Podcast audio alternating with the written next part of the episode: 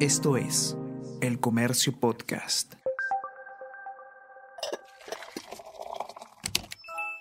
Hola, hola, ¿cómo están? Buenos días, espero que hayan amanecido bien. Está con ustedes con Ariana y hoy tenemos que hablar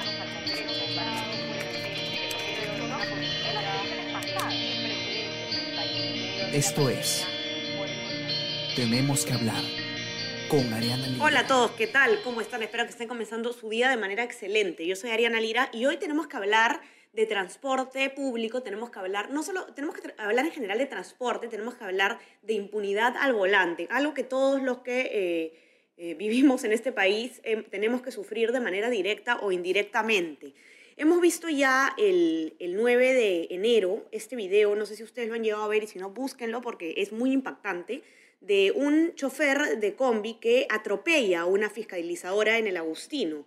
Eh, ¿Qué pasa con, con este señor? Bueno, ya lo vamos a conversar, él ha sido liberado, pero ustedes saben que como él hay muchísimos eh, vehículos que tienen acumuladas miles de soles en multas y que simplemente no pasa nada. Pueden seguir acumulando multas hasta el infinito y las sanciones, las consecuencias no existen y por eso es que sigue habiendo justamente impunidad. Vamos a conversar con Juan Pablo León, él es periodista del comercio y además eh, es justamente el periodista que lidera la campaña No te pases a cargo de analizar el transporte, el problema del transporte en el Perú y, conversar un poco sobre cuáles son las cifras que él tiene para nosotros hoy día que son bastante indignantes. La verdad que yo he leído la nota y, y me he quedado un poco desesperanzada. ¿Cómo estás, Juan Pablo? ¿Qué tal? Bienvenida.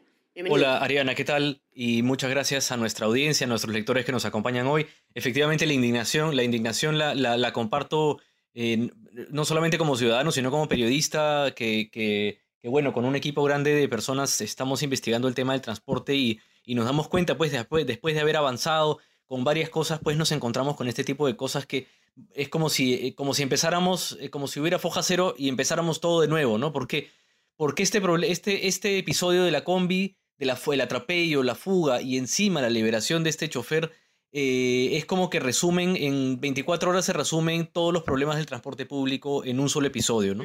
¿Cuáles son estos problemas? ¿Cómo es esta cadena? ¿No? Tú dices que la impunidad al volante es el último eslabón en una cadena de problemas no resueltos. ¿Cuál es esa cadena o cómo comienza? Sí, totalmente. Eh, es una cadena de problemas que empieza desde el, desde el mismo depósito municipal.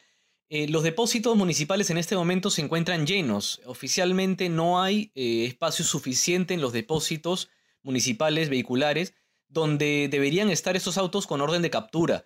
De hecho, hay em, 176 mil órdenes de captura a vehículos em, que deben papeletas y que esas papeletas, por supuesto que hay vehículos que pueden tener dos o tres órdenes de captura, algo inaudito además, porque se supone que a la primera deberían llevárselo, ¿no? Porque uno debe tantas papeletas, eh, que hay papeletas que siguen un proceso sancionador hasta que si no la pagas de un determinado tiempo, te quitan el carro con una orden de captura, una medida cautelar, como le, como le dicen.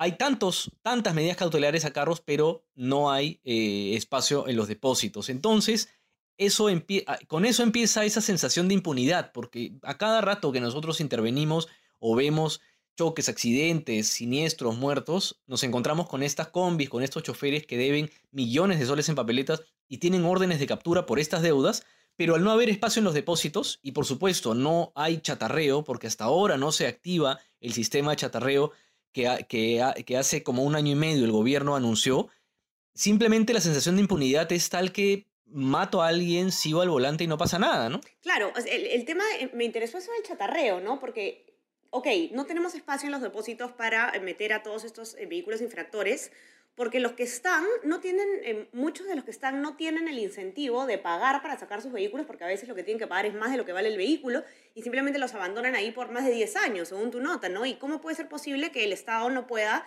tomar acción sobre este ve- vehículo que está abandonado y ocupando recursos públicos, ¿no? Exacto, es, es impresionante. Hace un año y medio que el, que el gobierno, el mismo ejecutivo anunció un programa de chatarreo y, de hecho la ATU ha tenido que, este, también lo ponemos en la nota de hoy día, que, que proponer, un, o sea, proponer un proyecto que, que, promueva el, el, el chatarreo, pero no voluntario. ¿no? No voluntario, eso que te pagan, este, no sé, 3 mil soles por tu vehículo viejo, sino obligatorio. O sea, los 30 días de que tu carro esté en el depósito, al, a la máquina de chatarreo y al, y, y al, y al desguace, ¿no? Este, pero hasta ahora no, o sea, hasta ahora no se ve nada, ¿no? Hasta ahora los depósitos siguen llenos. Esta combi tenía dos órdenes de captura, debía 163 mil soles en papeletas. Sí, correcto, correcto, sí. Y además el chofer no tenía brevete, lo cual vamos eh, más o menos entendiendo cómo eh, al parecer pareciera que las empresas de transporte o las mismas flotas piratas de, de combis, de combis informales pareciera que más le convenga tener choferes sin brevete por una razón, muy sencilla. Si, si a ti te, si tú no tienes brevete y la policía te impone una multa por, por manejar sin brevete, esta sanción es netamente administrativa, pero además al no tener brevete la multa no va a ningún lado porque no tienes brevete. ¿No? O sea, eh, es, una, es un vacío normativo hasta que, por supuesto, el día en que penalicen las, las infracciones de tránsito. Por eso es que si tú vas a la Javier Prado y toda esta flota de minivanes informales que hace colectivo informal en Javier Prado, eh, la mitad por lo menos está manejada por choferes extranjeros que no tienen brevete y que se les puede multar una y otra vez, pero igual esa multa no va en ningún lado porque no tienen brevete. ¿no? Entonces es un vacío normativo impresionante que, que, hace pues que la sensación de impunidad sea este, de todos los días, ¿no? Claro, claro. Y, y, es increíble, Juan Pablo, porque de hecho creo que una vez tú me dijiste que, que me podía bajar la aplicación de, de eh, una aplicación para ver las multas, ¿no? ¿Cuál es esa aplicación? ¿Te puedes poner la placa del vehículo? Sí, así es. Bueno, en el mismo SAT, en el mismo SAT tú puedes, este, sí, en el SAT puedes ver la deuda que tiene cada vehículo colocando su placa. También puedes ver el historial de infracciones este, de, de, cualquier conductor con, con, su nombre, con su DNI. Es increíble, ¿no? Yo a veces cuando estoy aburrida empiezo a ver los, los eh, justamente meter las placas de los vehículos que están manejando mal y hay multas millonarias, ¿no? Y, y es un una cosa que uno pensaba que se iba a resolver finalmente con la creación de la ATU, pero las cosas siguen pues eh, estancadas, ¿no? Son millonarias y además eh, hay una cosa que, bueno, no, nos cansamos de repetir el tema de eh, los abogados, esta red de abogados especializados en dilatar las papeletas, ¿no? O sea, hay, siguen habiendo, el negocio es jugosísimo, es muy rentable, son abogados,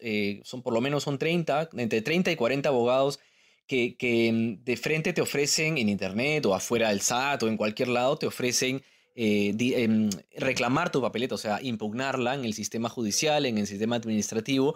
Solamente, eh, digamos, ni siquiera te preguntan si, si cometiste o no la infracción. De frente te dicen, vamos a, a, impugnarla. ¿Y qué pasa cuando la impugnas? Cuando la impugnas, se congela el efecto sancionador hasta que se resuelva fundado o infundado.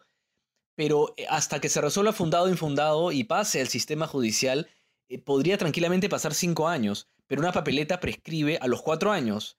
Por eso es que este, muchas papeletas están, la mayoría de papeletas están en, estado pendiente porque las han apelado sin razón alguna, simplemente las apelan para empapelar a la ATU, para empapelar al SAT. Entonces, eso hace claro, que. ese es un problema, ¿no, Juan Pablo? El tema de que, se, de que se suspende el efecto sancionador. Yo me acuerdo que una vez a mí, Federico Batifora, me, que el especialista en transportes, me, me, comentaba eso, ¿no? Que si eso sigue siendo así, si se suspende ese, ese eh, digamos, el efecto sancionador, entonces nunca vamos a poder solucionar el problema del transporte. Es como lo primero que se tiene que hacer, ¿no? Totalmente. Es que imagínate que, que, una papeleta de, no sé, hay, papeletas de hasta 17 mil soles por hacer transporte informal, porque claro, son, son montos altos porque estás eh, eh, haciendo competencia desleal contra un servicio concesionado, digamos, y haces colectivo pirata en la Javier Prado, es porque estás haciendo competencia desleal a una, a, una lista de empresas formales que invirtieron un montón de plata. Entonces, por eso es que las multas son tan, son tan altas. Pero claro, cuando por 10 soles impugnas una papeleta eh, tranquilamente, por, por, por, cualquier motivo, ¿no? Te pusieron la papeleta, la impugnas y, y, se queda congelada en el Poder Judicial durante meses o durante años, ¿no? La papeleta prescribe en cuatro años y aquí no pasó absolutamente nada, ¿no? Desesperanzador el panorama, a ver si, si las autoridades... Eh, por lo menos tomando este caso tan indignante que ha sido del atropello de esta fiscalizadora que estaba haciendo su trabajo en el Agustino. Imagínense qué incentivos son estos para los fiscalizadores, ¿no? No tienen ningún tipo de protección y no va a pasar nada. Y falta de respeto, ¿no? O sea, qué burla, ¿no? O sea, es, es, una ofensa para estas personas que, que con lo poco que ganan exponen sus vidas. ¿no? Así es, así que a ver, pues qué, qué, qué medidas se toman. Es, es desolador, pero tenemos que informarlo de todas maneras. Los que quieren leer eh, toda esta cobertura pueden, ya saben, encontrarla en nuestra versión impresa y también en nuestra web, elcomercio.pe.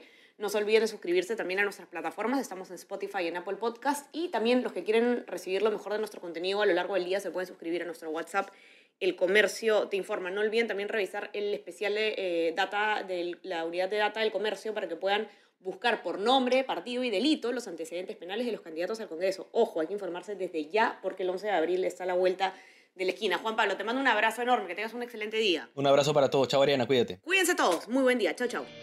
Esto fue Tenemos que hablar por El Comercio Podcast.